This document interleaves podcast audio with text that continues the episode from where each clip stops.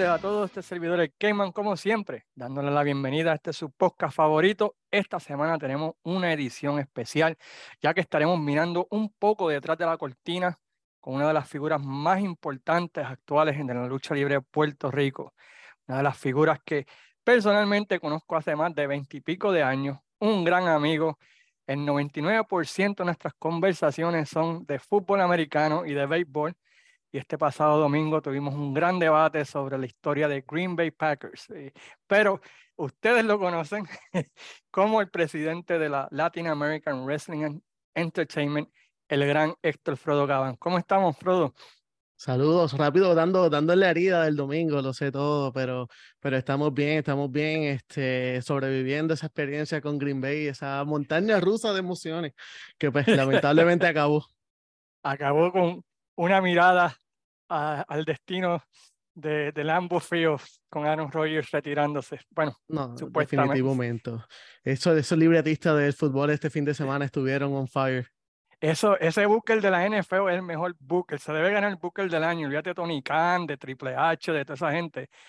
Definitivo, desde, desde la primera jugada de los Bills con ese touchdown, es como que ah, esto, está, esto está escrito y la mitad del público que nos escucha se acaba de ir porque no saben nada de fútbol americano, pero por ahí también este, el gran, gran Frodo es gran fanático de los Bravos de Atlanta, así que está celebrando el colapso de Carlos Correa con los Mets. No, no, venga, o sea, es puertorriqueño, pero me alegro, me alegro un poco. Eh, no, no, importa lo que hagan, no van a poder con los Bravos. Filadelfia es el único que le tengo respeto, así que vamos, vamos a ver cómo nos va este año yo pensé que Correa iba a terminar con los toritos de calle en la AA, pero no, no, no, no sé. No. Contra ni con los criollos. Nada, ni con los criollos, no, no, no. Especialmente ahora que estamos peleando con Mayagüez, no lo necesitamos. Anyway, so, esta edición especial es un poquito hablando detrás de la cortina. Vamos a hablar, entre muchas cosas, ¿verdad? Acerca de lo que conlleva eh, correr un show, tanto house show como este, una cartelera grande. Vamos a estar hablando de la producción, Vamos a comparar un poco la producción del pasado con el presente. Pero antes de llegar a todos esos puntos, ¿cómo, cómo es que Frodo entra en este loco mundo como fanático de la lucha libre? Pues mira, todo, eh, por lo menos lo que es fanático fue por familia. Eh, tenía, mis abuelos veían, uno veía WWF y uno veía Capitol. Eh, y yo creo que yo empecé a ver lucha como a mis tres años, porque recuerdo que mi tercer cumpleaños era de lucha libre, así que te estoy hablando 90, 91. Ya, ya para ese tiempo más o menos me acuerdo, no vi muchas de las cosas que hablábamos que tú sí viste en los 80, tú tuviste la oportunidad de estar en las canchas y ver unos momentos pues bien importantes que yo los veo ahora en YouTube gracias a eso, pero no, no los experimenté, no, no sé lo que se sintió comprar un boleto para eso. Eh, sin embargo, pues tuve una buena era a pesar de todo, la era de los 90 en Capitol, eh, para muchos de la repetición, para mí era nuevo, eh, para mí era nuevo esos feudos. Eh, el primer feudo así que recuerdo local era el de Huracán Castillo con Eddie Gilbert, el, el, cuando le quemaron la cara a Castillo. Fue la primera vez que yo me, me envolví en una historia y como que me la seguí. Eh, y de ahí el famoso, el famoso Stone toda esta parte de los 90 y los 2000. El famoso Castillo de, de, esa, de esa época. Este, ¿Y qué te recuerdas de ese feudo de Castillo y Eddie Gilbert? ¿Qué fue lo que te llamó la atención, además de que le quemaron la cara a Castillo? Pues mira, yo creo que fue eso y es parte de lo que queríamos hablar, que era la producción. Recuerdo sin, puedo estar butchering it porque no, no, no he visto videos en YouTube sobre esto, pero recuerdo que creo que fue el profe lo visitó y fue a la casa y estaba Castillo con el tape puesto y se tiró la promo. Y esa fue la primera vez que yo me acuerdo, literal, de principio a fin, de una, de, una presentación así en televisión. Y me capturó, ya, de verdad, eso fue lo que ya me, me capturó. Oh, wow, sí, sí, me acuerdo de esa promo, una de las promos más famosas que sale él y también creo que sale la esposa, si no me equivoco. Creo que sí. En, en esa promo, casi llorando y eh, una de las promos, yo creo que más épicas de ese año 93-94. Tú lo viste en vivo, yo lo vine a ver en el 98-99, casi seis o siete años después, en, intercambiando este, tapes con, con Antonio. Primera cartelera, ¿cuál, si te acuerdas, ¿cuál fue tu primera cartelera así épica que tú recuerdas que dijiste, diablo, esto, esto sí que, que, Bueno, yo, yo tenía la, la, la, mala suerte que soy del oeste, so no podía ver los shows grandes, eh, excepto de vez en cuando. Mi primer, primer show, me acuerdo que era el Invader con Chiquistar en el 96, ya, ya había pasado tiempito, en lucha de clavos, que eran unos paneles con unos clavos mozos que ponían alrededor en el ringside, pero volvemos, era la primera vez que yo iba y eso para mí era, me acuerdo que salí bien decepcionado que Carlos Colón no salió, pues yo era un nene de 8 años y es como que voy a Capitol y no veo a Carlos Colón. Eh, pero nada, de ahí en adelante seguí eh, visitando cartelera. Como te digo, en el oeste no teníamos la suerte de ver estos tipos de eventos grandes, quizás en aniversarios y eran Mayagüez, que para mi área, que es de Moca, era un poquito difícil. Sí, la primera vez que yo sentí esa emoción, quizás como en los 80, fue en el 2003, para lo de Summer Attitude en el Clemente. Eh, fue la primera vez que pude ir en una cartelera de esa magnitud y me acuerdo entrar por el, el, el, estacionamiento de Irán Bison y ver la multitud de gente caminando con los rótulos, con los panderos, con las cornetas. Es algo que yo todavía el día de hoy no lo he visto localmente. Oh, wow. Eh, y porque tú eras parte de la, de la religión o no? No, yo no es que volvemos, yo era un fanático que iba a los shows del domingo y que simplemente no, no, no, y yo iba solo, nada, nadie de mi, de mi círculo, eh, por lo menos familiar le gustaba, su papi me dejaba en la cancha y me recogía después del show. Eh, so, nunca, yo, yo, es más, yo, yo, era el fanático mayormente que miraba la parte administrativa, porque desde chiquito yo sabía que yo quería hacer esto. Eh, papi trabaja en esto, papi era narrador de béisbol, trabajaba en la administración de equipos y cosas. So, a mí siempre me gustaba esa parte administrativa y yo me iba con mi libreta para hacer el reporte para, para el wrestling. Este, pam, pam, pam, estos son los resultados, esta es la asistencia. Eh, yo me ponía a ver cuántos empleados, esto, lo otro. Siempre eso fue lo que me llamó la atención.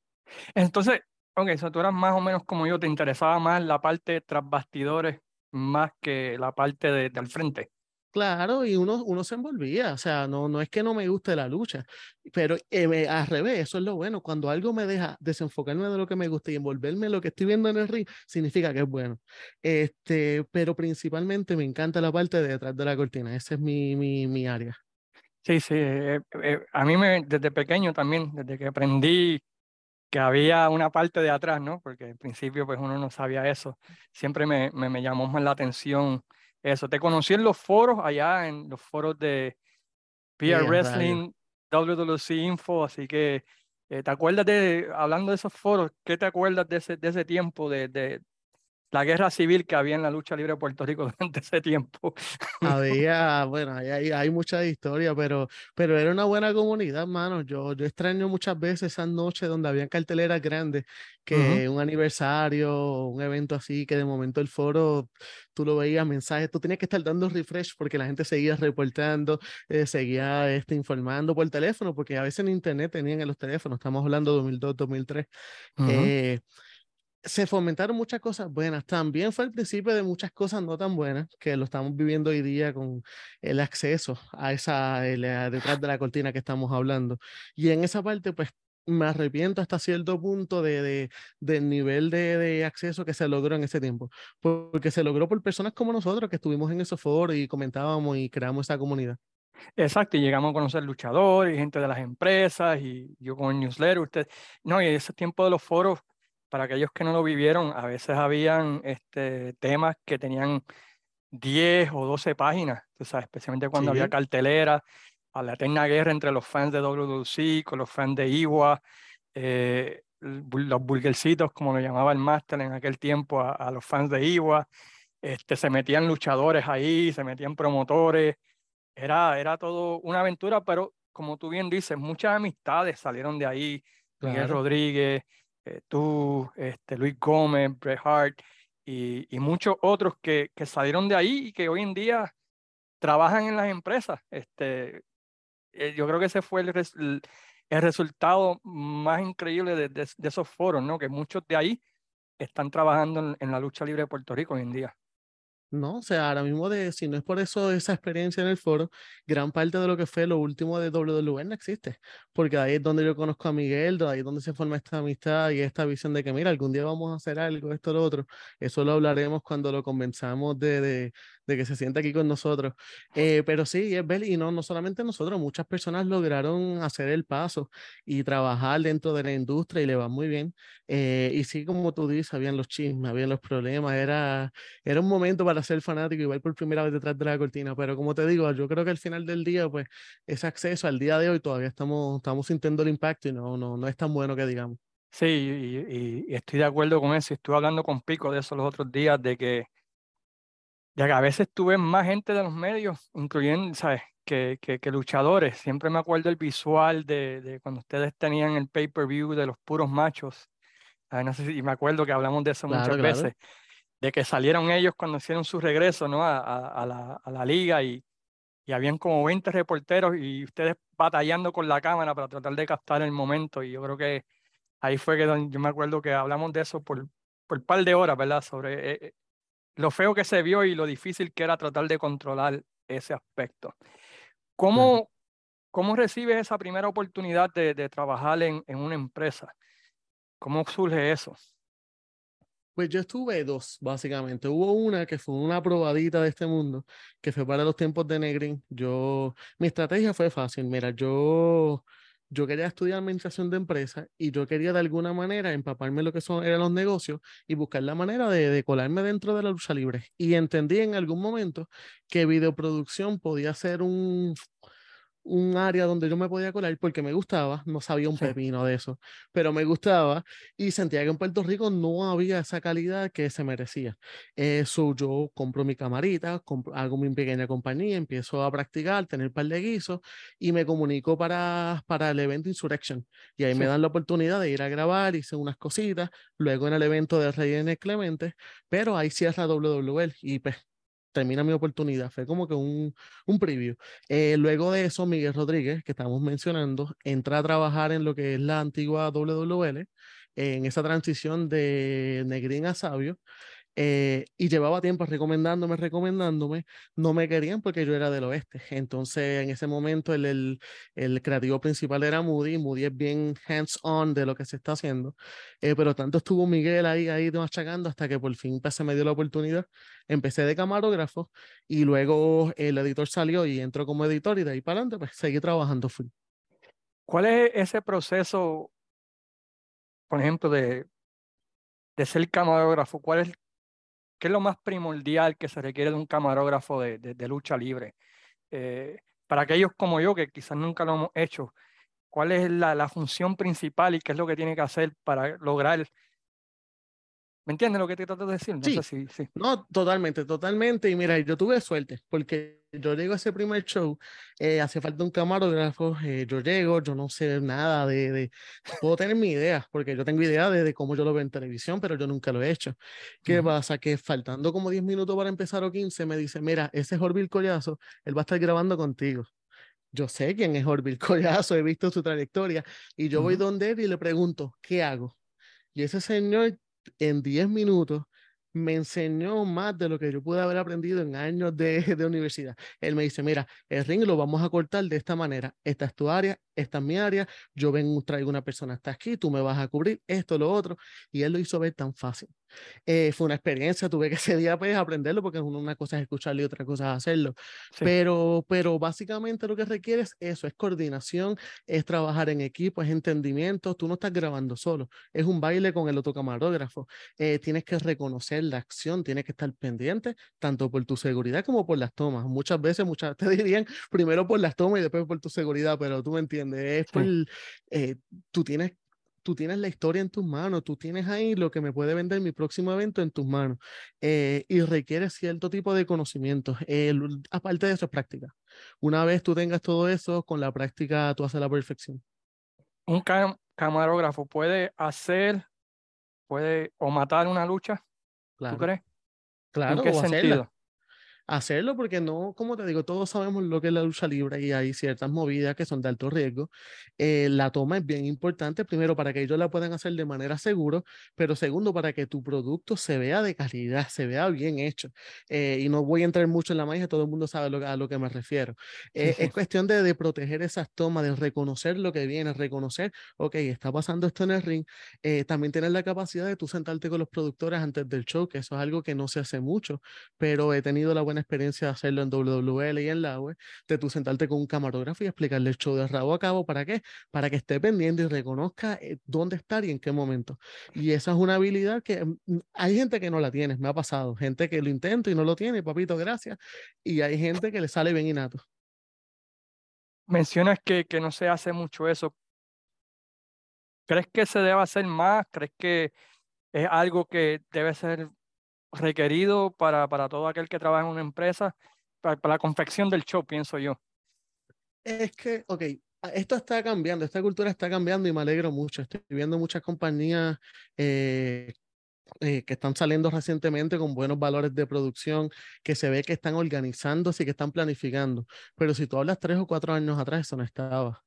Eh, la lucha libre en Puerto Rico, vamos a hablarlo como es, la producción dejaba mucho que desear. Eh, yo hacía lo que podía con WWL, pero yo tenía mis limitaciones económicas. Dentro de lo que yo podía, pues yo intentaba hacerlo lo mejor posible, pero habían eh, otros ofrecimientos que realmente no, no, no, no presentaban esa calidad que, que merecía. Eh, y uno de esos valores es tú sentarte con el camarógrafo y dejarle saber qué es lo que va a pasar para que el camarógrafo se prepare. Eh, muchas veces, y volvemos, yo no estoy criticando a nadie porque a veces por budget, a veces por limitación de personal.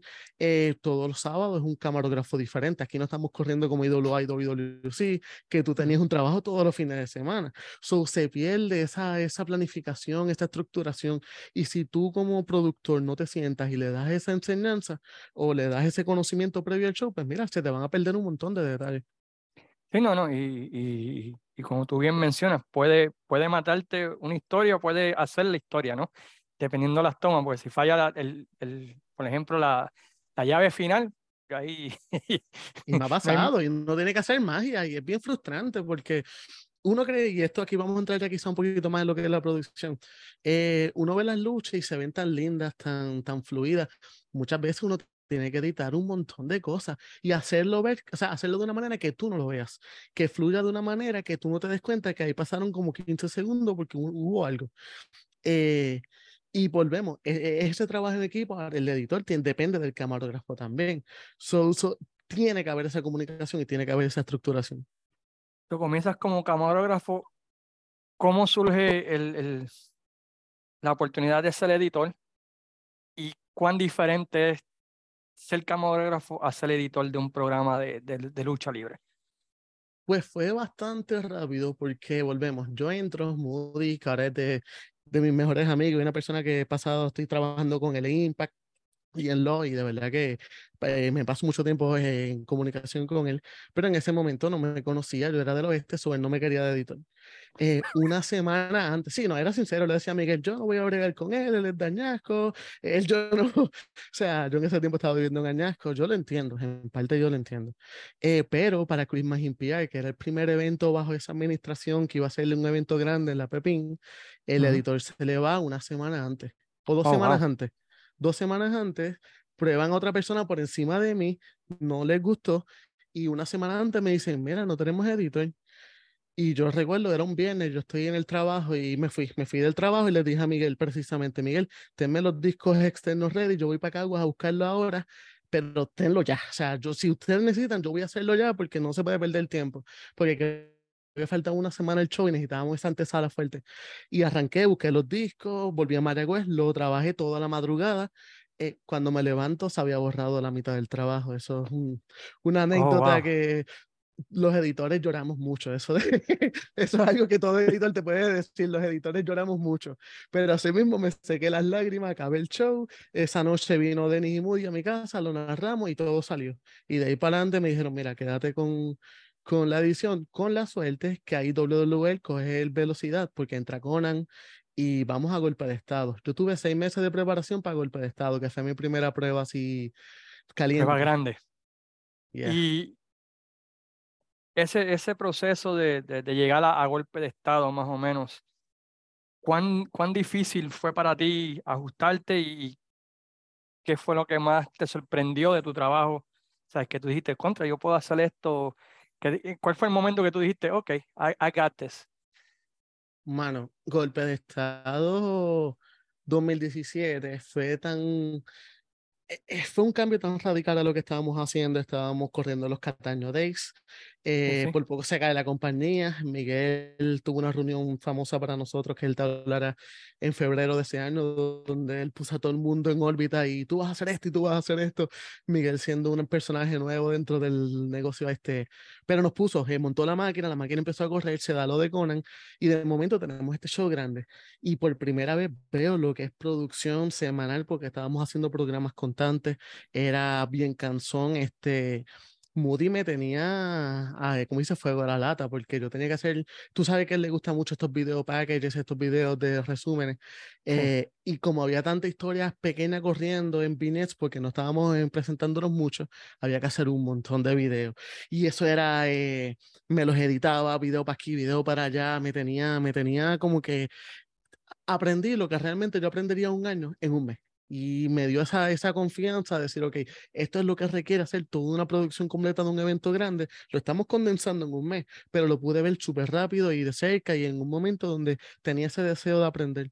Y cuando tú llegas a ese coliseo y tú ves la respuesta de ese coliseo lleno, que tú dices, ok, pues el trabajo valió la pena. O sea, todo ese sacrificio, todas esas peleas, todas esas diferencias, todo, mira el coliseo lleno. ¿Qué te iba a decir? Este, eso, se graba el, eh, están en la cancha, graban. ¿Cuán largo es un día en la cancha, básicamente? Para el camarógrafo, editor, de, vamos a ponerle de, del momento en que se graba todo hasta que sale el programa en televisión la próxima semana, más o menos. Bueno, que muchas personas no entienden, muchas personas dicen, eh, eso lo hace el viernes por la noche para el sábado, tú sabes. No, no, o sea, te voy a contar, te voy a hablar por mí, porque yo hago, este año le he bajado un poquito la producción por mis tareas administrativas, eh, pero por lo usual, una, dos de la tarde ya empezamos a montar la producción. Estamos hablando siete, ocho horas antes de que comience el evento como tal. El evento acaba a las 12 de la noche, once y media de la noche, en lo que recogemos una de la mañana. Estamos hablando un día de 12 horas, el día del evento. Previo al evento, en mi caso, yo tengo reuniones de producción, eh, tengo que sentarme a organizar la música, los libretos, porque yo hago, yo hago gran parte de lo que es la producción. Eh, em, empiezo a organizar las músicas, si hay videos de pantalla, esto, lo otro. En lo que es lo, usualmente los viernes grabamos muchas cosas también para adelantar, para poder tener tiempo el sábado. Eh, por lo tanto, te estoy hablando que un, un evento grande de lo, ya desde el lunes en la tarde, ya estamos trabajando non-stop hasta que salga el pay-per-view, maybe semana y media, dos semanas después. ¿Cuánto tiempo de, bueno, preproducción? Preproducción es antes, ¿no? Y después, ¿cuánto tiempo toma la forma de un programa de televisión, más o menos? Eh, bueno, todo va a depender el tipo de programa y el tipo de circunstancias, pero por lo usual, eh, un periodo de cuatro a cinco días, eh, desde que se escribe el libreto, se, se, organiza el libreto, que en este caso es creativo, eh, él te entrega el libreto de la manera en que lo quiere en televisión, la edición, la edición te puede tomar de dos a tres días. a mí una lucha, por lo general, me toma de hora y treinta a dos horas editarla completa para después sentarme a, a, corregir detalles, el principio, el final pasa muchas veces que eh, hay una entrada de un luchador y pasan cinco minutos antes de la entrada del segundo luchador, pues hay que estar jugando con ese tipo de detalles. Eh, yo diría que de cuatro, tres, cuatro, cinco días eh, para producir un buen programa. Oh, wow. O sea que no, no es algo que, como muchos quizás piensan, de que eso lo graban y, y, ya para, y ya sale así. Puedes hacerlo, hay gente que lo hace, pero no tiene la calidad porque se nota, no hay cambios de cámara, no hay cariño, no hay detalles, los videos no son videos, es simplemente muchas cosas pegadas con un blanco y negro y ya. O sea, el, el, el tú hacer una producción a alto nivel requiere un nivel de detalle que es ridículamente exhaustivo de, de tiempo y de... Y no solo eso, estamos hablando con el, un hardware, computadora, que se dañan, se, se congelan. Eh, tú tienes que bregar muchas veces el programa, el, el Premiere Pro que es el que yo uso, carga todos los videos. De momento no los reconoce, vuelve a cargarlo. Eso es un proceso de una hora. Un evento para mí son 250 gigabytes de video. Este, eso eh, jala ah, bastante, o sea, jala bastante memoria, bastante trabajo. son muchas pequeñas y cuando tú las vas sumando te dan tres o cuatro días bien ajetreados para entregar el producto y, de esa manera que salga en televisión y nosotros como fanáticos podamos, podamos disfrutarlo. Y eso sin quizás cambios a última hora, ¿no? Que a veces ocurren, que sale un luchador o, o que no se grabó bien. me ha pasado de todo, cancelaciones, eh, huracanes como la de rompiendo cadenas, eh, o sea, cosas, yo me acuerdo el, el, los meses que estuve en WWC, hubo una cancelación y yo tuve que hacer el programa el viernes de madrugada para cambiarlo, porque no había show ese sábado y todo el, el show era promocionando la cartelera de ese sábado. Eh, y así por el estilo pasan mucho. So, estuviste en, en la World Wrestling League llegas a cuán difícil porque ustedes llegaron a, punto 2, ¿cuán difícil es conseguir un espacio televisivo hoy en día en las cadenas de televisión de Puerto Rico? Eso es sumamente difícil. Eh, y no solamente conseguirla, cualquiera puede conseguirla pagando y los precios ahora mismo están exageradamente altos. Eh, nosotros tuvimos la suerte, en aquel momento Dani Nieves Arenas no consigue una reunión con el presidente de Telemundo, se le presenta el producto y pues él tenía ese horario, que era un horario bien diferente y raro, que era sábado a las 5 de la tarde. Pero él quería presentar el producto a esa hora y nos dijo, ¿lo quieren? Y es como que, claro que sí. Este, porque y eso es algo que no mucha gente entiende, WWE no pagaba por ese espacio. WL trabajaba en colaboración con Telemundo, nos dividíamos los comerciales, eh, pero no, no, nosotros no pagábamos por el espacio. Lo hicimos la primera vez, para el tiempo de ese golpe de Estado, que estábamos los domingos, si no me equivoco, a las 10.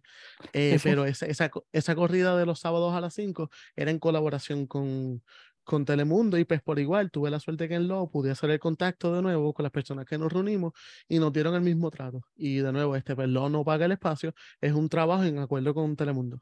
Eso es un, un banter que le dicen en inglés, que Entiendo mitad, mitad, mitad, dependiendo de los, los auspiciadores y, y, todo lo demás.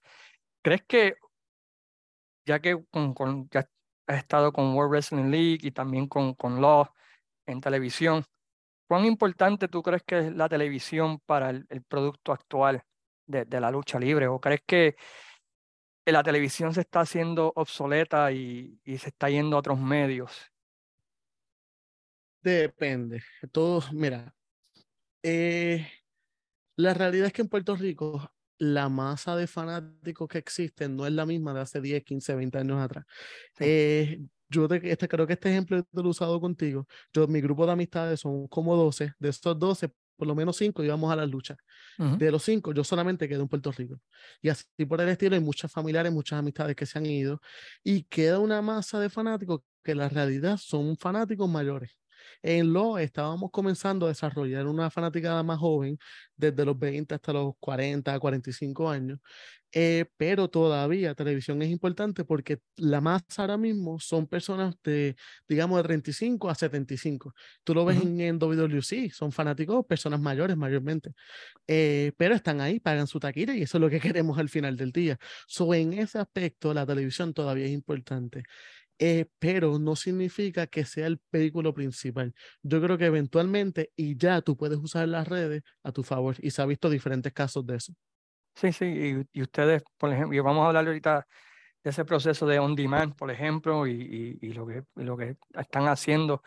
Eh, llegaron a iPay-Per-View y, hoy en día pues se, se, se habla mucho, y yo soy uno, de que hablo de que las compañías en Puerto Rico deberían presentar, ya sea por on demand o hay pay-per-view, los eventos, ¿no? Para la gran mayoría de los fanáticos como yo que estamos aquí en la diáspora, ¿no? Que estamos afuera de, de, Puerto Rico. Tú bien lo dices, ¿no? De tus panas que iban contigo a la lucha libre, solamente queda uno. Todos los demás estamos acá. ¿Cuán difícil es, es conseguir eso de, de pay-per-view, on demand, ese proceso? No es difícil, no es costo efectivo, que es diferente. ¿En qué sentido? Eh, explícame, explícame eso de... Muchas veces el retorno que tú tienes de las ventas de pay-per-view no, no merecen el esfuerzo que tú estás haciendo, tanto de empleado, de recursos, de tiempo, para hacer, por ejemplo, un pay-per-view en vivo. Eh, hemos visto muchas compañías, y no voy a mencionar ninguna porque son tres, cuatro, cinco que lo han hecho en Puerto Rico, y casi siempre tienen problemas a la hora de transmitir en vivo. ¿Por qué? Porque es costoso tener el equipo correcto, y para la cantidad de personas que se requiere la inversión, pues la realidad es que todavía no la hay Ah, de que puede ser un work in progress y que tú los vayas educando, pues claro que sí. Yo siempre he defendido la estrategia de hacerlo on demand. ¿Por qué? Porque tienes el control de la calidad, tienes el control de todo. Eh, y la gente lo ve, la gente dice, no, que si lo ve menos, tengo la comparativa de, de, eventos que he trabajado en vivo y on demand, se venden iguales, porque después que tú lo tienes reciente, que no pase mucho tiempo, funciona. Eh, y los números de on demand funcionan. La gente, la gente ha criticado mucho el, el por qué se, se le ha metido tanto empeño al on demand, pero es que ha funcionado muy bien. Ha sido uno de los ingresos principales de los, en, el, en el pasado año eh, y se ve marcadamente cada vez que tenemos un evento en vivo como Cima de Campeones, Summerfest, la la, entrada de suscriptores es impresionante. Igual que en Line ahora, que está disponible en Law On Demand. Sí. Muy buen show, tengo que darle el plug, ¿verdad? Porque eh, realmente vale. Y, y, y, la gente tiene que entender de que, de que de alguna manera u otra ustedes tienen que hacer el, el dinero. Tienen, es un negocio. Eh, y por ejemplo, en el caso de ustedes, que pues, son 8 dólares mensuales, no creo que, a mí, son dos tazas de café, vas a comprar dos cafés y ya con eso pagas la mensualidad, ¿me entiendes? Es como lo miro yo, ¿no? No, no, este me, me, dolió esto porque es cierto, el café está caro, ya uno va a comprar cafecito por ahí, muchacho. Pero no, es cierto, y se, se, trabaja mucho, o sea, los eh, tenía la, todos los, episodios de adrenalina, intentábamos por lo menos una vez al mes tener algo adicional, ya fuera un podcast, ya fuera un evento como, como los que te mencioné, y la gente respondió muy bien, yo, estoy bien agradecida de eso. Claro que tenemos que mejorar nuestra estrategia, claro que tenemos que repensar muchas cosas, eso es parte de, y estamos creciendo y, y eso vendrá, esos cambios vendrán, pero... Eh, volviendo a lo que estábamos hablando, muchas veces la fanaticada quiere ver más y yo también, porque yo estuve ahí y esos mismos reclamos yo lo hacía. Yo quiero las luces, yo quiero esto, yo quiero las pantallas, pero es que muchas veces no es real, porque no tenemos el retorno, no es porque la fanática no lo quiera, es que esa masa de fanáticos no necesariamente está, eh, o no está dispuesta a pagar lo que tú tienes que cobrarle para un evento de gran magnitud. Nosotros en lo hemos tenido la suerte, mano, y esto yo no sé, honestamente, yo no pensé que iba a ser así. Los primeros boletos que se venden son los boletos más caros. Eh, yo pongo 150 boletos de 50 dólares, se venden en una semana. Oh, eh, pero no es la norma, no, no es la norma, no lo estamos viendo, no, no, no es lo que tú deberías planificar tu negocio a base de. Eh, y por lo tanto, hacer ese tipo de inversión de pantalla, de luces, es fuerte.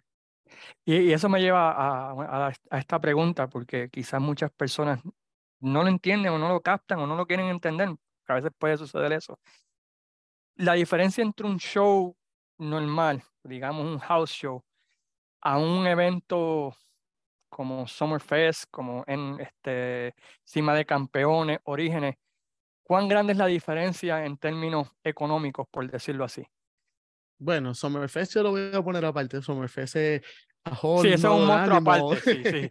Disculpa, sí, tienes toda la razón. Eso, eso es. No, pero, pero el Summerfest podemos hablar. El Summerfest fue una clase de economía, de, de finanzas, de, de, de, mercadeo. Fue un challenge que estoy bien orgulloso de, lo que se hizo y eso podemos hablar también más adelante. Pero vamos a hablar en un Cima de Campeones, que fue un evento bastante bien. Eh, la diferencia es grande. Estamos hablando miles, sobre cuatro mil, cinco mil, seis mil dólares más en producción para, para darle ese look diferente. Eh, para el talento que se tiene, la gente tiene que pensar que aquí hay hoteles, aquí hay hospedaje, aquí hay transportación. Eh, nuestro talento, nosotros le tenemos eh, pues, eh, amenities, o sea, desde que ellos llegan temprano a trabajar, hay que tenerle sus aguas, sus bebidas, su comida. ¿Por qué? Porque lo estamos requiriendo estar mucho tiempo, lo tenemos que tratar bien, no, no, no, no podemos fallarle en eso. No pueden eh, darle tanto, salsa a cinco pesos, ¿no? Bueno, ah, me tiraste, me tiraste, yo lo he hecho. yo lo he hecho, yo lo he hecho. My bad, my bad. Y muchos luchadores que estén escuchando se van a estar riendo, van a decir, mira, sí, Frodo lo ha hecho. Lo he hecho, no pero... sabía eso, mala mía, bro. Pero de, de, igual manera le he tenido órdenes de arroz y pechugas y cositas. So, ¿sabes que Yo los quiero, yo lo, todo depende del budget, pero sea lo que sea, uno siempre intenta de que ellos estén cómodos, de que ellos tengan la, la... porque son muchas horas y muchas veces tú ves que los muchachos llegan a la una de la tarde con con la familia. Eh, eso uno intenta acomodar lo más que pueda y tener el ring temprano eh, preparados para que puedan practicar y lo demás. Eh, estamos hablando de que la fanaticada cada vez están es menos y menos, ¿no? Por decirlo así, la fanaticada que queda.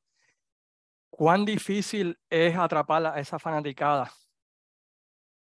hoy en día, comparado con el pasado? Que tú como fanático que viste la época de los 90, viste el resurgir de Iwa, viste el resurgir de la Capitol hasta cierta manera cuando viraron a Carly y todo eso. ¿Cuán difícil es, la cuestión ahora mismo? Desde tu punto de vista, ahora que estás detrás de la, cortina, por decirlo así. Depende, por lo menos hablo en el caso de Puerto Rico, del tipo de producto que tú quieras hacer. Eh, WWC ha demostrado y me alegro mucho por el éxito que han tenido. El domingo le fue muy bien. Eh, no sé cuándo saldrá el podcast, pero en el momento que estamos grabando esto, el evento de Euforia, entiendo que fue, fue el pasado domingo. Eh, y le fue muy bien, pero ellos pues ya tienen un público acostumbrado con su programa de televisión y tienen un estilo que no requiere tanta producción, tanto esfuerzo y ya ellos tienen ese mercado hecho y me alegro y les va muy bien, eh, pero usualmente en mi caso laboral siempre ha sido en la competencia y es difícil cuando ya ellos son el estándar, tú hacer algo diferente y yo creo que pasa en cualquier industria. Si tú te acostumbras a Burger King, eh, cuando llega, como pasa en Puerto Rico, que llegó Arby's no hace tanto, está vacío. Tú pasas por Arby's y está vacío, tú dices, ¿por qué? Porque hay tantas opciones que llevan tanto tiempo, quizás Arby's para algunos es mejor, eh, pero pues no estamos acostumbrados a eso y lo rechazamos hasta que por alguna razón nos enamoremos. El lo no ha podido y por diferentes circunstancias tener la estabilidad a llegar a ese punto de que eventualmente se enamoren del producto hemos estado cerca, hemos estado bien cerca en varias veces, pero han pasado circunstancias y no se puede tapar el cielo con la mano y hemos tenido que luchar con eso. Eh, y a eso nos dirigimos, pero ha sido difícil. Eh, y hay unas cosas, por ejemplo, y yo soy el primero que lo admito, un error que nosotros cometimos y que voy a intentar rectificar en este 2023 es que el producto no tenía tan, no, no se veía tan fácilmente. A menos que tú pagaras los 8 dólares, eh, tú no tenías acceso a ver el, el, programa y yo lo reconocía y todos lo reconocíamos, pero al momento de, de, de, de tomar las decisiones, pues el ingreso del on demand pesa bastante. Pero a pesar de que me subió ese ingreso, quizás lo que fueron las ventas de boletos me pudo haber ayudado un poco más y que fuese accesible el producto. Eh, y eso es un buen punto. Este, y sí, no, no había pensado en esa, en esa comparación de cuando llega un producto nuevo, lo difícil que es atrapar y vencer costumbres, ¿no? en Puerto Rico estamos acostumbrados al estilo sureño, ¿no? Por decirlo así, que es el estilo que la Capitol siempre ha promovido, el estilo de Memphis, uno basado en promo, eh, donde la lucha pues realmente pues no es tan importante. el mercado en Estados Unidos ha cambiado bastante y yo creo que ustedes están, por ejemplo, Law y hasta cierta manera World Wrestling League, estaban tratando de crear el balance de, lo moderno con lo viejo. Sea, ese estilo sureño con, con el estilo moderno ¿no? de, de, de lucha. ¿Cuán difícil es tratar de, complacer ambos, ambos mercados, por decirlo así. Que no, no, sé cuál es la palabra correcta, pero... No, pero te, te comprendo. Mira, es, este balance. Aquí hay dos fanáticos, como tocaba de mencionar, y pasa que Estados Unidos eh, está pasando en Puerto Rico y a través del mundo. Tú tienes el fanático, el de la mata, el rollo de corazón del rollo, como le llaman en los partidos políticos, que es el que ve la lucha libre tradicional, que ahora mismo en Puerto Rico, en cuestión de venta de taquilla, ahí es donde está la masa. Pero tienes otro sector que es el público que le gusta más, eh, vamos a decir, AEW, ese estilo de lucha, eh, que aunque son menos cantidad, son más pudientes y gastan más. Como te digo, tengo 150 boletos de 50 dólares y se me venden en una semana. Eh, por lo tanto, tú tienes que hacer ese balance y es difícil porque quieres apelar a esas personas que, que, te pagan 50 dólares, pero muchas veces el fanático tradicional te rechaza ese tipo de producción. Entonces, si tiene, eh, si, si apelas a ese tipo de, de personas que, que, es tradicional, estás echando para atrás el, la persona que te paga 50 dólares. Y no es lo mismo siendo personas a 50 que 200 a 10. O sea, eh, es una diferencia grande. Y ese balance, pues a veces se puede tocar. Y yo creo, para mí, el ejemplo ha sido Cima de Campeones. Cima de Campeones tenía un poquito de todo. Eh, tenía la producción moderna, pero la historia era tradicional. Un torneo por un campeonato. desde que ese show empezó, brother yo nunca había vivido una vibra en un coliseo como eso. ¿Por qué? Porque estaban todos los elementos, estaban todos los fanáticos. Las gradas estaban llenas porque apelamos al tradicional. Ringside estaba lleno porque apelamos a los que pagan 50 dólares. La producción estaba, pero la historia era old school. Y la vibra que había en ese coliseo, en esas primeras dos semifinales, brother, yo se la he hecho a cualquiera. Y, eso es algo que Frodo y yo y, Miguel, la persona más olvidada del mundo de la lucha libre, siempre estamos. Sí, definitivo. definitivamente, porque pobre hombre, el tipo se fajó con la World Wrestling League y hablan de, bueno, por eso algún día lo hablaré con él. Pero, pero, pero vamos, vamos, vamos a darle los 20 segundos, porque es que, mira, Miguel es una persona que que tiene que ver mucho con lo que está pasando hoy día en la lucha libre. Si Miguel Rodríguez no entra en el panorama en el 2016-2017, no empieza una serie de efectos dominos que están hoy día dando la oportunidad de que hayan siete compañías de lucha libre, ocho, ya no, honestamente no, no sé cuántas compañías estamos compitiendo porque es la realidad y qué bueno, hay más talleres, más oportunidades para los muchachos.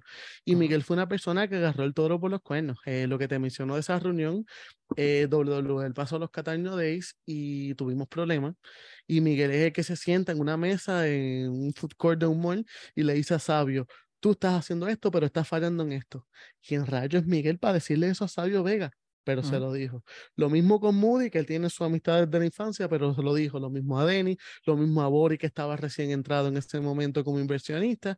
Y fue el, el, vamos a decirle, el cheerleader, porque fue el que motivó a todo el mundo de que, diantres, tenemos esto, let's do it. Y eventualmente pues, eh, terminó como, como eh, CEO o presidente de la compañía, no, no recuerdo exactamente el puesto que él tenía, pero él, era la compañía. Eh, Miguel era WWL y Miguel sacrificó mucho, y eso es algo que no mucha gente entiende. WWL existió por todo el tiempo que está, por los sacrificios de Miguel Rodríguez y, yo creo que la lucha libre hoy día le debe mucho a él. Yo estoy de acuerdo, una de las personas que más respeto, además de amigo, eh, vi lo que ese, ese macho se fajó, ¿verdad? Tratando de levantar, eh, estuve, en, ¿te acuerdas de las conversaciones que tuvimos con Fight TV? Eh, conversaciones, negociaciones, tratando de llevar ese producto a que creciera. Eh, lo he visto, ¿verdad? Corriendo de aquí para allá para tratar de, que los chicos cobraran este, en los eventos. Eh, no, la verdad que lo que ha pasado en la, isla de Puerto Rico se le debe mucho a, a Miguel Rodríguez y es una pena que mucha gente no sepa, no sepa eso, de, todo el trabajo bien, bien backstage que hizo ese hombre por que casi dos años, tres años, básicamente. Casi tres años, y es que volvemos, estamos hablando de producción y detrás de la cortina, pues él es lo que para mí debería ser un encargado de, de, de compañía. ¿Por qué? Porque él hacía toda la parte administrativa, eh, pero también eh, hacía las compras. El día del evento estaba de temprano, eh, limpiaba, recogía Tú veías a Miguel en el piso con, con no voy a decirle el, el, ingrediente, pero algo que se utiliza para sacar la sangre cuando está en, en, el tabloncillo. Eh, Miguel, era, Miguel era la persona que tenía todo eso. Yo en ese momento, yo hago eso ahora y aprendí mucho de él, eh, pero en ese momento mi trabajo era full time producción, so yo no podía darle la mano. Y Miguel salía a las 3, 4 de la mañana de limpiar. Yo me tenía que ir porque yo vivía en Mayagüez, so yo tenía que correr dos horas y media de camino. Eh, pero Miguel se quedaba hasta las 3, 4 de la mañana limpiando. Y lo de Fight también te lo quiero agradecer porque es reconocimiento al que tú fuiste la persona que nos contactaste para, para esa primera corrida WWL en Fight y eso nos abrió muchas puertas. Gracias y ustedes saben que para lo que necesiten.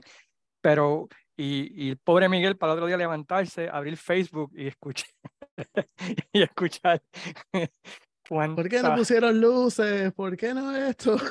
no, y uno, yo me lo vacilo y en verdad nadie, que nadie coja este personal porque yo, yo me lo vacilo. Pero a veces es bien frustrante que uno se entregue de la manera y no hablo nada reciente y nada en particular. Hablo en general, le tiene que pasar a todo el mundo que trabaje en el ojo público tú darlo todo, tú puedes trabajar muchas veces con las circunstancias, porque no siempre depende de, lo que tú quieras hacer. Yo quisiera hacer de WrestleMania siempre, pero si lo que tengo son dos mil pesos para un show, bendito, ¿no? o sea, tú me entiendes. sí, sí, te entiendo. Pues, pues, y ver que mucha gente, eso es lo que se fija, de todo lo que se hizo, de toda la magia que se creó, que se fijen, ah, pero la cortina se estaba cayendo en la, en la cuarta lucha ok, gracias, brother. Este, pero nada. se, acabó el, se, acabó, el hielo. se acabó el hielo y las empanadillas estaban frías en el receso. Miren, no, eh, lo digo molestando. Todo ese feedback es bienvenido y uno mejora. Pero a veces es gracioso. Eh, al otro día, porque especialmente al otro día del show, cuando está cansado, orgulloso de su trabajo y es como que, Oh, pero nada, para adelante, seguimos para adelante. Oh, siempre hablamos, porque nuestras conversaciones mayormente, además de fútbol, es de feudos viejos y historias viejas de lucha libre y de... Casi nunca hablamos de lucha libre moderna. Solamente hablamos de lucha moderna cuando es AEW tiene un pay-per-view o, o, WrestleMania. ahí siempre hablamos en nuestras conversaciones de, de luchas viejas y cuán difícil tú crees es hoy en día vender una historia tal como estuvimos hablando mucho de Hansen contra Colón. ¿Cuán difícil es poder hacer eso hoy en día?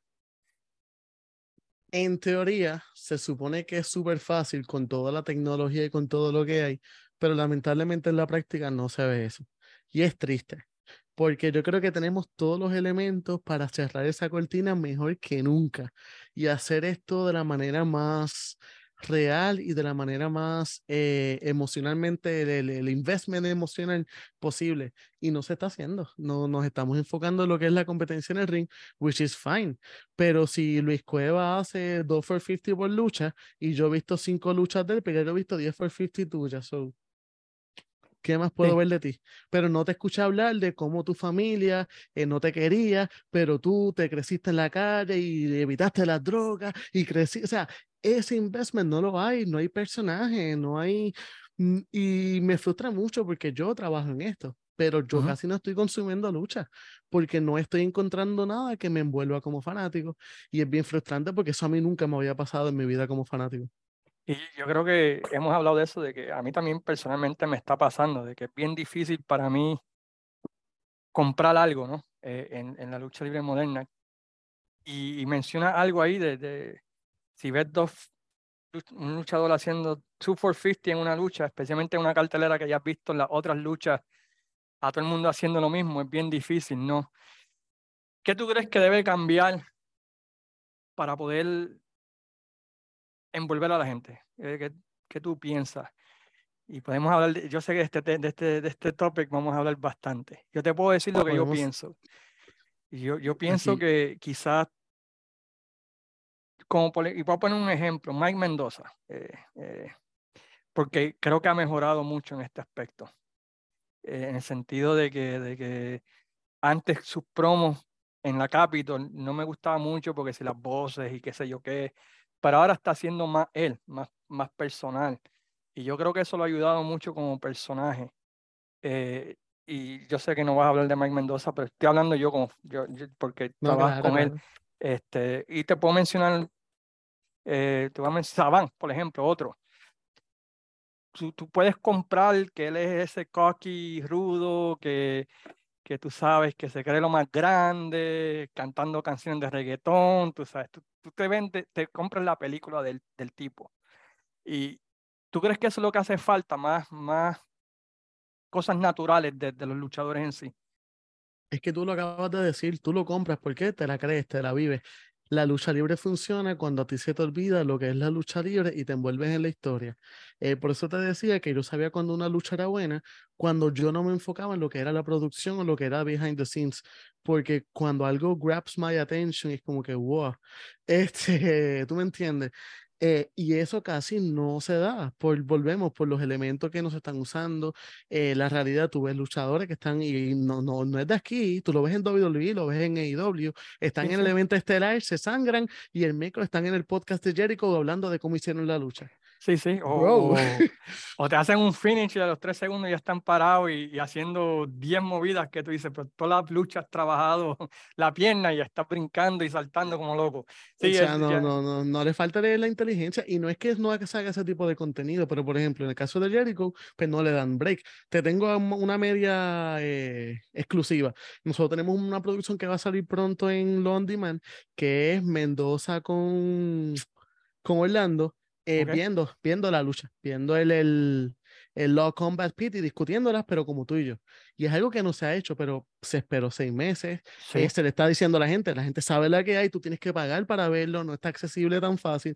ambos, están en el, ambos están en el mismo bando ahora. Exacto. Eh, eh, eh, bueno, estaban hasta hace poco, a- Sí. hasta el momento de la grabación. hasta el Eh, momento de la grabación, sí. Vamos a dejarlo ahí. Sí, Eh, sí, pero pero tú, me- tú, tú me entiendes, ese tipo de producción no es que sea mala, no es que sea malo usar la parte detrás de la cortina, pero Ujú. no lo hagas tan obvio, no me lo hagas mientras estoy viendo el show. WWE pegaba mucho de eso, WWE te tira un WrestleMania y entre luchas te tira un anuncio para el documental que va después del WrestleMania. sí, y las es el- 24 hours y salen ellos dos abrazados y todo lo demás. Sí, que yo lo amo, me encanta, esa producción me encanta, pero sí. me snaps me out de lo que estoy viendo, es como que, ah, ok, es esto. Sí, no y- es como si a mitad de película Stallone se virara y dijera, ¿qué tú crees de esta? De esta? Me quedó bien la le di a este escena. tipo. Sí, no, te entiendo, te entiendo. Eh, ¿Tú crees que, que, y este es otro tema que hemos hablado hasta el cansancio, ¿tú crees que podamos volver a los días en que la gente lo compre? Sí, pero va a requerir trabajo, va a requerir paciencia, va a requerir eh, que todas las partes pongan de su, valga redundancia, de su parte.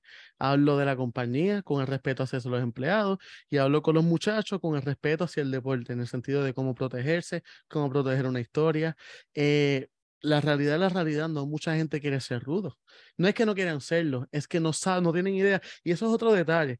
Eh, te- tenemos una generación de luchadores que son menores que yo, que eso para mí todavía me choca, aunque yo ya, pues, mis 30 ya me están picando, estoy, estoy por la mitad, pero son personas que no han visto lucha, eh, la lucha más vieja que vino fue en el 2006-2007. Sí, sí. Eh, eso no es lo que vende, ya, ya ahí estábamos empezando a ver lo que estamos viviendo hoy día, y no tienen esa experiencia y tampoco tienen las personas que los guíen.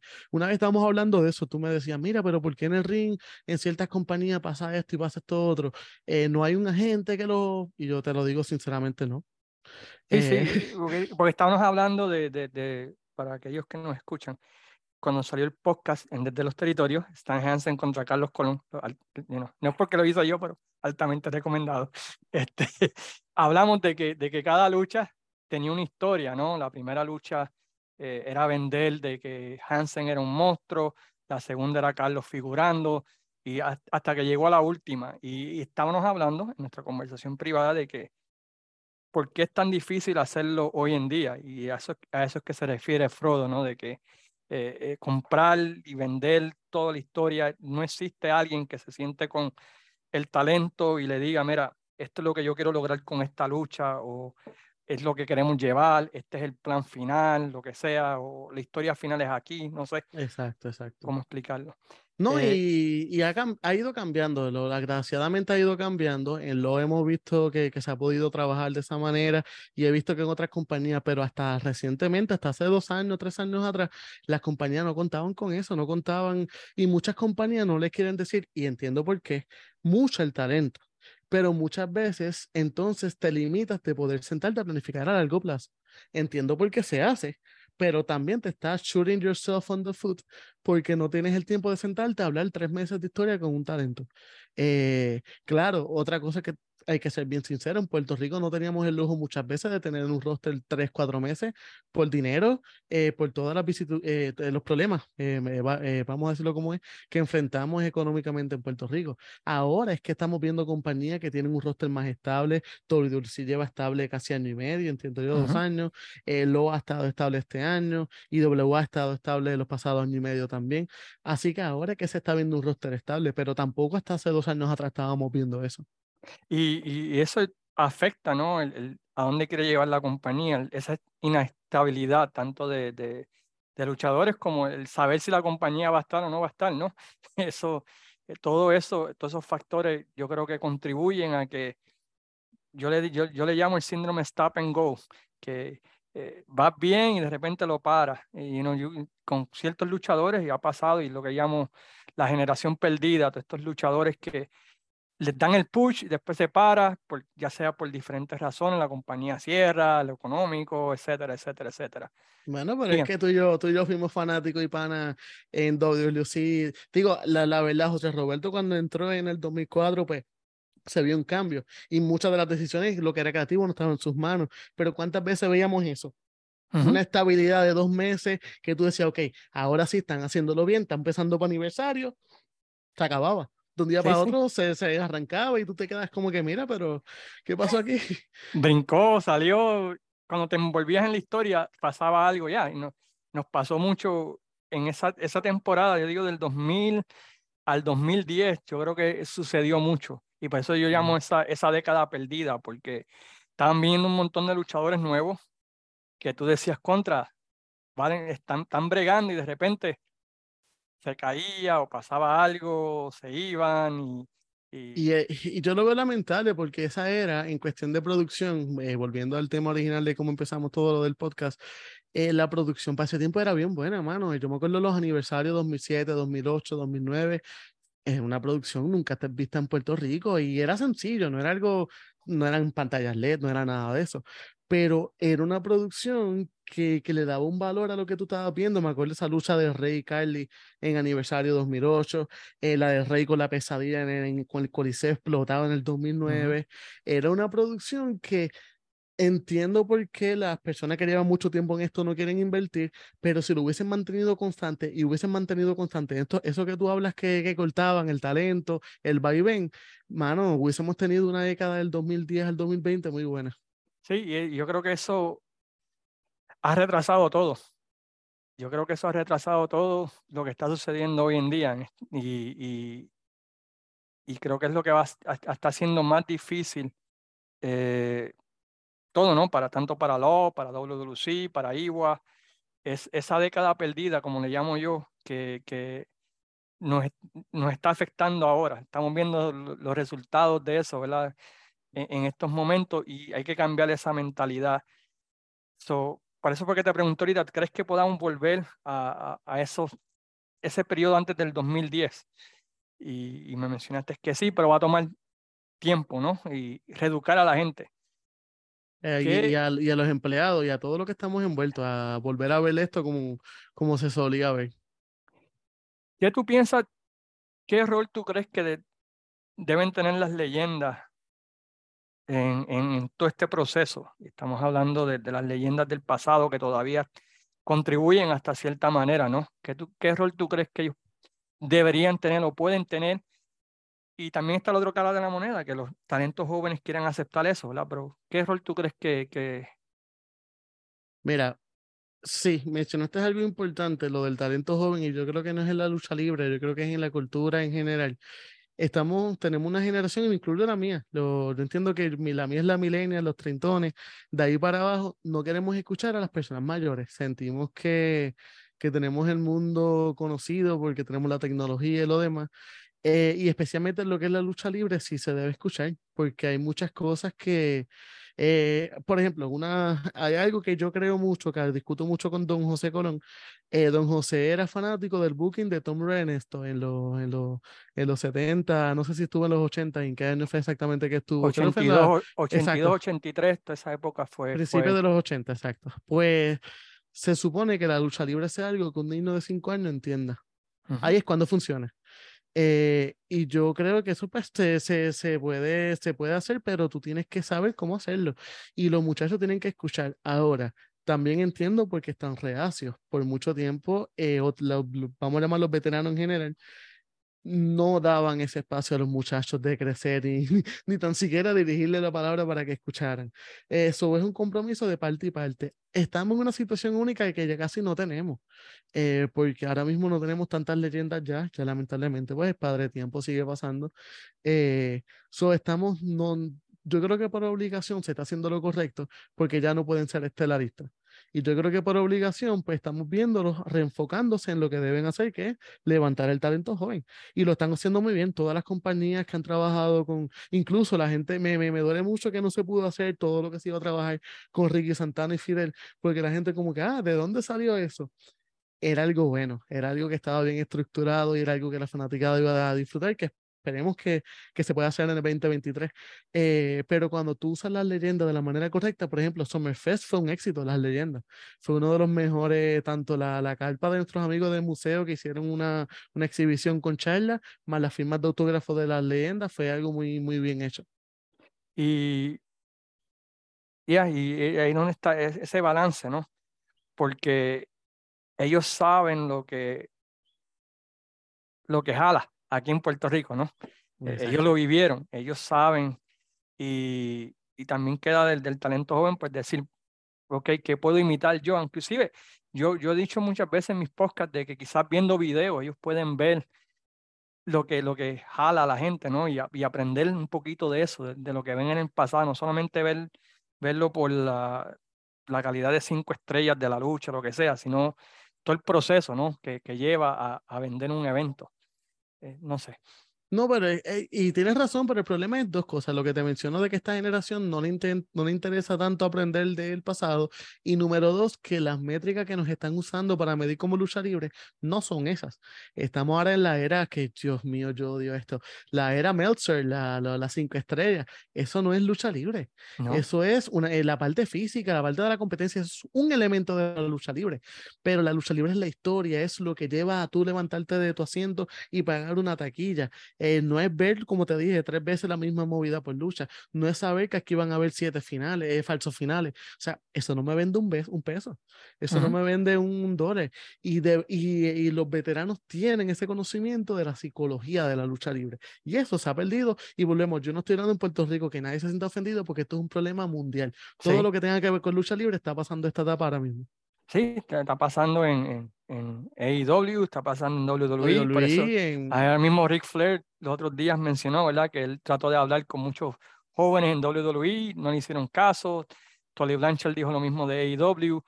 So, hay ese, ese mal generacional, ¿no? Pero otra vez, puedo entender hasta cierta manera por esa década perdida del 2010 al 2020, donde básicamente si, si tú estabas recibiendo un push te cortaban las patas también, ¿no? Claro. So, puedo, puedo entender eso. Lo otro, durante estos días, especialmente por este, un promotor, los medios sociales, ¿qué, ¿qué rol tú crees que personas como yo, personas de, que ocurrimos esto, qué rol debemos tener? ¿Dónde está la línea? ¿Dónde la cruzamos? ¿Dónde no debemos cruzarla? ¿Qué Mira, tú piensas de todo ese, todo ese revolú y todo ese, todo, esa, ese pensar? Yo he tenido la oportunidad de trabajar básicamente con todos los medios, tanto en WWE como en lo. En WWC, pues no estuve tanto tiempo y tampoco, eh, por lo menos en su primera cartelera, pues no había ese tipo de, de, de, de acercamiento como lo hay en lo, eh, donde de momento tú tienes cinco, seis, siete medios de prensa luchística que quieren participar. Yo respeto a todo el mundo que quiera cubrir este deporte y que le dé seriedad. He tenido problemas con algunos porque se le lee la cartilla, o sea, por lo menos en lo no he tenido tanto esta, esta oportunidad, pero no me acuerdo que en WWE yo los reunía antes del show esto es lo que pueden hacer, esto es lo que no pueden hacer, esto es lo que pueden enseñar.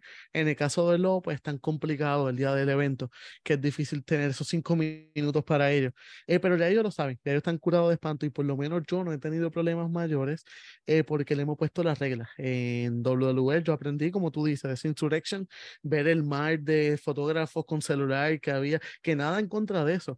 Pero si tú eres un fotógrafo y lo que tienes es celular, la realidad eso daña la imagen que el productor está presentando. Nada en contra de tu trabajo, pero hazlo desde tu esquinita, hazlo de una manera que no me dañe lo que yo estoy haciendo porque yo te estoy dando acceso. Muchas veces ni taquilla pagan y yo no tengo problema. Eso a mí no me duele en lo absoluto.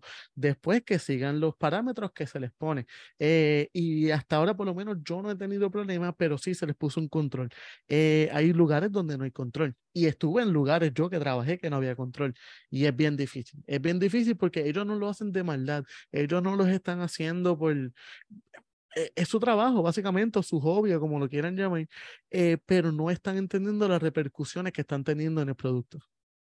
Y, y, y eso pues afecta a todo, la presentación, por ejemplo, si ustedes quieren vender ese producto afuera, que claro. como por ejemplo en, en, en, la, en, la, World Wrestling League, cuando están bregando con Fight TV para vender los iPay per view, para que el producto se viera alrededor del mundo, ese tipo de, de, de, cosas pues pueden afectar, ¿no? El que alguien quiera invertir en, en el producto. So, entiendo lo que, lo que te crees, a qué te refieres con ese aspecto, no sé si, si hago sentido. No, claro, y por ejemplo también pasa mucho con las entrevistas. Yo entiendo que, y respeto, estas páginas necesitan contenido para poder monetizar YouTube, lo que sea. pero muchas veces las entrevistas no son necesarias porque el, como se ha desarrollado la historia, ese personaje no necesita hablar todavía. Y muchas veces teníamos, volvemos, se ha podido trabajar y todo el mundo ha entendido, pero ese push de que no, pero la entrevista, la entrevista, esto, lo otro, que lo estamos viendo en otras empresas que quizás no le ponen el control. Y eso da en el producto porque tienes una persona diciendo algo que no va a consono con lo que se está presentando en el programa y te afecta grandemente. Y también la edición en el sentido de que yo como editor, yo conozco a Luis Cueva, Autobuso Latino, voy a mencionar a nadie, ya yo sé cómo tú haces promo, ya yo sé cómo editarte la promo, y sé dónde cortarte, y sé cuando tú gagueas, y sé cuando tú haces esto, conozco tus tics, eso uno lo protege porque yo estoy creando una imagen, yo estoy creando un personaje, pero si tú vas a X canal de YouTube y lo presentan a Series Raw, eh, nervioso porque no es algo que de ahora para ahora, daña, daña lo que se está trabajando. Y eso afecta pues el, el, hecho de que la gente quiera pagar a verlo, ¿no? Si tú estás vendiendo a alguien en el programa como este rudo malo y después lo ves haciendo una entrevista, tomando cerveza con el pana y, uy, celebrando, pues ahí se, todo lo que has trabajado pues se va, se va para el piso. Eso, te, eso, te, entiendo completamente. ¿Qué, ¿Qué tú crees que va a suceder con la lucha en el 2023? ¿Qué tú crees que, ¿Cómo ves esto con tantas empresas, con tanta gente comiendo el mismo pie, por decirlo así? ¿Cómo tú ves el 2023 en la lucha libre local? Sé que vas a ser positivo por, por, por, no, no, es que, es que tengo que hacerlo, porque yo creo que nunca ha habido más oportunidad en la lucha libre eh, para tú trabajar. Eh, si tú quieres ser luchador, si tú quieres ser camarógrafo, si tú quieres ser árbitro, si tú quieres ser lo que sea, ahora es cuando más oportunidad a nivel mundial. O sea, a mí se me dio la oportunidad de trabajar en Impact, que es algo que yo todavía como que de vez en cuando no, no lo proceso, como que, espérate, yo, yo pude hacer esto. Este viernes tenemos el pay-per-view, ya me estoy preparando. Hay oportunidades. Eh, pero también a largo plazo va a depender y estamos todos, yo creo que muy pendientes a lo que va a pasar con WWE. Yo creo que no es mañana, no es en un año, no es en tres, pero en siete o diez años lo que pase con WWE va a tener ramificaciones en, en, nuestro futuro. Si todo siguiera bien, si todo siguiera como está ahora mismo, eh, yo creo que Puerto Rico está en un muy buen lugar. Yo creo que por fin todas las compañías están cogiendo esto en serio, eh, se están organizando, están ofreciendo por lo menos un producto estable. Eh, mucha gente me ha preguntado por lo pendientes, hay noticias pronto. Entendemos todas las dudas, todas las preocupaciones que ustedes tienen, nosotros también las tenemos somos una compañía en crecimiento, hemos sufrido todas estas pausas, hemos sufrido todo lo que está pasando, pero pasan porque estamos haciendo las cosas correctas a largo plazo. No las estamos haciendo por fallarles a ustedes como fanáticos. Claro que hay cosas que mejorar y las vamos a mejorar, pero muchas de las decisiones que hemos tomado en meses recientes es por el bienestar a largo plazo de la empresa y vamos a seguir tomando decisiones así, vamos a seguir y por igual yo entiendo que WWC y WA, CWA, todas las compañías están haciendo eh, a su manera un muy buen trabajo. ¿Crees que, y esto es algo, no sé si le hemos hablado, yo creo que con Miguel lo hablé una vez eh, en persona, el hecho de que eh, WWE tenga tanto, ha colado tanto en Puerto Rico, haya afectado a la lucha libre local también? no. ¿O crees que, crees que es un animal totalmente diferente? lo hizo en un momento, en esa década del 2000-2010, que afectó la llegada de fanáticos nuevos, quizás. Eh, eh, fanáticos, yo empecé a ver la lucha, como te digo, en el principio de los 90, pero, eh, la seguí, pero un fanático que se hizo en el 2000-2001 no necesariamente entraba a la lucha libre puertorriqueña. Precisamente por eso. Y WA logró sí traer unos fanáticos por la calidad, pero si tú empezaste a ver lucha después del 2005-2006, ya IWA no era lo mismo. Y WC, que sí tenía buena producción en los aniversarios y eso, el programa todavía semanal y la evento semanal no te llamaba la atención. Eh, por lo tanto, en, en, ese aspecto sí. Pero ahora, en el 2020, pues ya ese daño está hecho del público que queda ahora. Yo entiendo que dije 2020, 2023, perdóname. Sí, sí, eh, pero de esta década, del 2020 al 2020, sí, sí. Yo creo que ya no tanto, porque ya el daño se hizo en esa época. Lo que hizo fue evitar que ahora hubiesen más fanáticos. De los fanáticos que están, yo entiendo que todavía se, pues, de la manera en que se ha trabajado estos últimos años, eh, hay un de, de, lo que es el fanático que queda en Puerto Rico. Quizás si hubiésemos tenido estos panas míos que yo te digo, eh, hubiésemos tenido un fanbase más grande, quizás lo hubiésemos perdido. Porque, anyway, aunque se hubiesen quedado, los productos que había recientemente no llamaban la atención. ¿crees que se pueda atrapar otra vez a los nenes? Para que nosotros nos atraparon de nenes. ¿Crees que se puede hacer eso? ¿Y cómo tú, tú piensas? Claro, hay que volver, volvemos, hay que volver a lo básico, volver a, a lo que siempre ha funcionado. Y en el caso de los niños es más fácil todavía. Eh, aún tienen esa magia por dentro, aún tienen esa, esa creencia. Eh, hay que adaptarse a ellos, hay que ver qué está popular con ellos, hay que crear personajes para ellos y, e historias para ellos. Y eso es algo en lo hemos apelado al público mayor, pero yo siempre he abogado de que por lo menos haya una o dos historias que cualquiera pueda entender. ¿Por qué? Por esto. Porque es como único tú vas a levantar esta esta fanaticada joven, estamos dándole boletos a 5 dólares a los niños para que a veces muchas veces las damos gratis porque queremos incentivar a eso. Y yo entiendo que en el 2023 sí vamos a enfocarnos un poquito más y yo entiendo que se puede. Cualquier persona que lo desee hacer eh, se puede enfocar en los niños y hay, hay futuro en, esa, en ese fanbase. Sí, porque siempre que hablo con él me dice, ah, yo empecé a verla cuando nene, mi abuelo me llevaba y, y tú miras la, la asistencia y no ves tanto tanto nene como, como, como cuando nosotros estamos creyendo, creciendo. So, por eso pregunto si, si se podría volver a recapturar eso y me, gusta tu, tu explicación de, de, de, historia simple, quizás un personaje que, que los atrape, eh, hacerle la experiencia en vivo buena, desde que lleguen, que tengan su, su puestito de dulce, de popcorn, eh, que sea algo colorido, eh, tener, como tú dices, esos personajes, tener quizá una mascota, alguien disfrazado, repartiendo regalos, es hacerle una experiencia al niño de que se enamore del producto. Y ese es, el, eso es un fanático que te va a dar 10, 15 años de, de, de ingreso. Y no hay que jalar como en el caso de nosotros, jalaba a nuestros abuelos, jalaba a nuestros tíos, jalaba a la mamá de uno que no le gustaba la lucha libre, pero por mantenerte callado te llevaba. Por, y ahí, pues tú sabes, ya que está ahí, pues se toma la cervecita. No, definitivo. So, so, so, palabras finales. ¿Cómo, cómo, cómo, cómo, cuál tú crees que ha sido tu mayor logro en, en tu carrera como, como productor, editor? ¿Qué es lo que más satisfacción te ha, traído en todos estos años? Porque llevas casi, ¿qué? 10 años, ¿no? Trabajando en esto. Llevo, voy para 7. Eh, wow.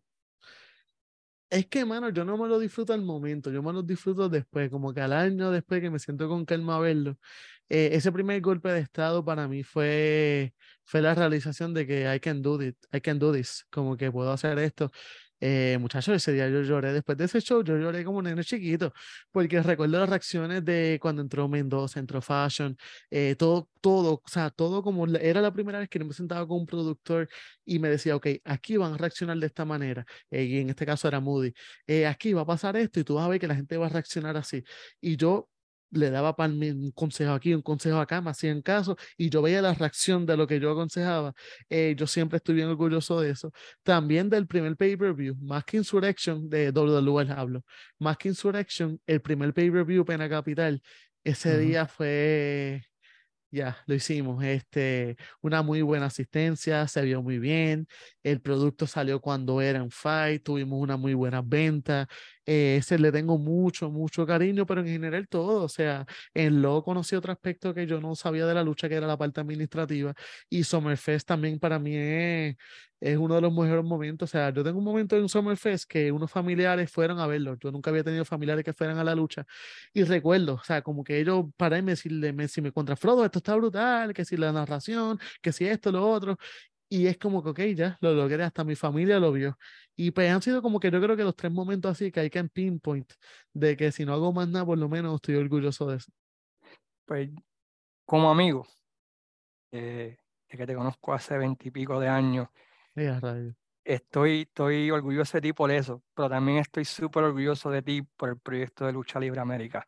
Ah, yo creo que Yo creo que ese proyecto eh, diste un honrón, yo sé el trabajo que tuviste que hacer, dos días enteros de grabación, el producto fue un producto diferente, eh, como amigo y como hermano, ese día, cuando salió ese producto, yo dije, men, eh, estoy bien orgulloso de ti y, y, siempre he pensado que ese modelo que tú hiciste ahí en Lucha Libre América es un modelo que se puede usar y es efectivo hasta el, sería efectivo en la lucha libre boricua. Definitivo, o sea, todavía es algo que yo, y caramba, no, no lo mencioné porque, pues, no, no, no por no darle peso, pero pues, estaba pensando más en lo de las producciones en vivo, este, Lucha Libre América, que trabajé con Will Pina y con Dani Nieves, fue algo mágico, fue, se hizo en un par de meses. en la metodología detrás de eso, si la gente no vio el programa, eh, fue un programa que era un torneo, era un torneo de grandes ligas con temporada regular y con playoffs, pero había una metodología detrás de eso, había una tabla en Excel donde yo tenía, si yo quiero que esta sea la final, pero quiero contar esta historia, pues yo literal me fui en una tabla de Excel a desarrollar cómo sería el season, o sea, fue bien, bien interesante y ver el producto final, claro, era un pilot, eh, no tenía público, tenía ciertas cosas que le jugaron en contra, pero yo creo que la idea es algo que yo todavía quisiera hacer. Para mí es the way to go, porque tú borras la línea de lo que es el, la realidad de la fantasía. Eh, la gente sabe cómo es, pero había ciertos elementos reales, había ciertos elementos que tú podías predecir, tú podías, contra, este está en séptimo lugar y era fácil de entender, yo entiendo que no era muy complicado de entender, así que me gustaría algún día retomarlo porque fue, fue bien divertido. Sí, sabes que se te quedó en mente el, el de en pareja y, y el de mujeres, ¿no? Mira, la, el, se desarrollaron varias historias ahí que terminaron en al final, en el season final, y porque el segundo season era de pareja.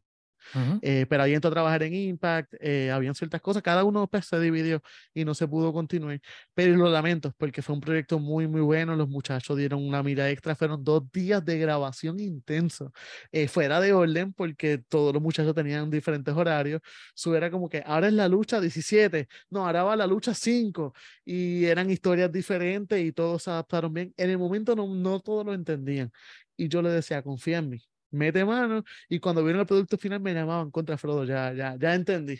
Este, y si, si no lo han visto, creo, creo que está en YouTube, ¿verdad? Creo que lo subiste. Eh, ahora mismo está en Canela TV, pueden verificar Canela TV. Estoy considerando pronto subirlos a YouTube y a Facebook gratis, porque ya creo que ha pasado suficientemente tiempo, así que no se sorprendan si pronto lo ven, ven los episodios por ahí. y, es altamente recomendado, uno de los mejores productos que yo personalmente he visto en los últimos 10 años de la isla de Puerto Rico. Son unas palabras finales, Frodo, ¿qué le quieres decir a toda esa fanaticada que te sigue en On Demand, que, que te ve anunciando, que te ve en los medios? ¿Qué tú le quieres decir? No, realmente, mire, gracias por el apoyo. Nosotros entendemos que este 2022 para Lobo ha sido un año de mucho crecimiento y aprendizaje, de cosas buenas y cosas malas. Eh, créanme, eh, somos un grupo de trabajo que estamos entregados a ustedes, somos fanáticos. Eh, Lobo es lo más cercano a una compañía de fanáticos. Y no lo digo en el sentido, con esa connotación que llaman de caifán. No, no, no, me refiero a personas que amamos esto, personas que estamos produciendo esto como si nosotros fuéramos a consumirlo. no es perfecto, hemos tenido miles de, de errores administrativos, pero está estamos dándolo todo y pronto vienen muchas noticias y le agradecemos la paciencia, le agradecemos que nos sigan apoyando porque la realidad es que a pesar de todo lo que pasó, estuvieron ahí en Humacao, eh, están ahí en el Law on Demand y apoyan la lucha libre en general. Toby está haciendo excelente trabajo, y W está haciendo excelente trabajo, eh, todas las compañías están haciendo lo que sea por, por mantener esto vivo y sin los fanáticos esto no existe. So, sigan apoyando que créanme que es la primera vez en mucho tiempo que vemos personas que nos estamos fajando por mantener esto vivo. Y la sigue viva, así que no, no, no se rindan, no se rindan. Con calma, con calma, todo, todo a su tiempo la van a pasar bien. Pues muchas gracias, Frodo, por, por tu ayuda, gracias por tu amistad y gracias por la confianza de poder hablar de estos aspectos de detrás de la cortina que quizás mucha gente no, no conoce. Así que muchas gracias de corazón por el, por el privilegio y, la confianza que me diste de hacer esto. Agradecido, brother. Ok, pues mi gente, espero que hayan disfrutado de este, de este episodio, ¿verdad? Detrás de la cortina. Se despide como siempre su amigo el Cayman diciéndole sayonara amigos. Así que se me cuidan.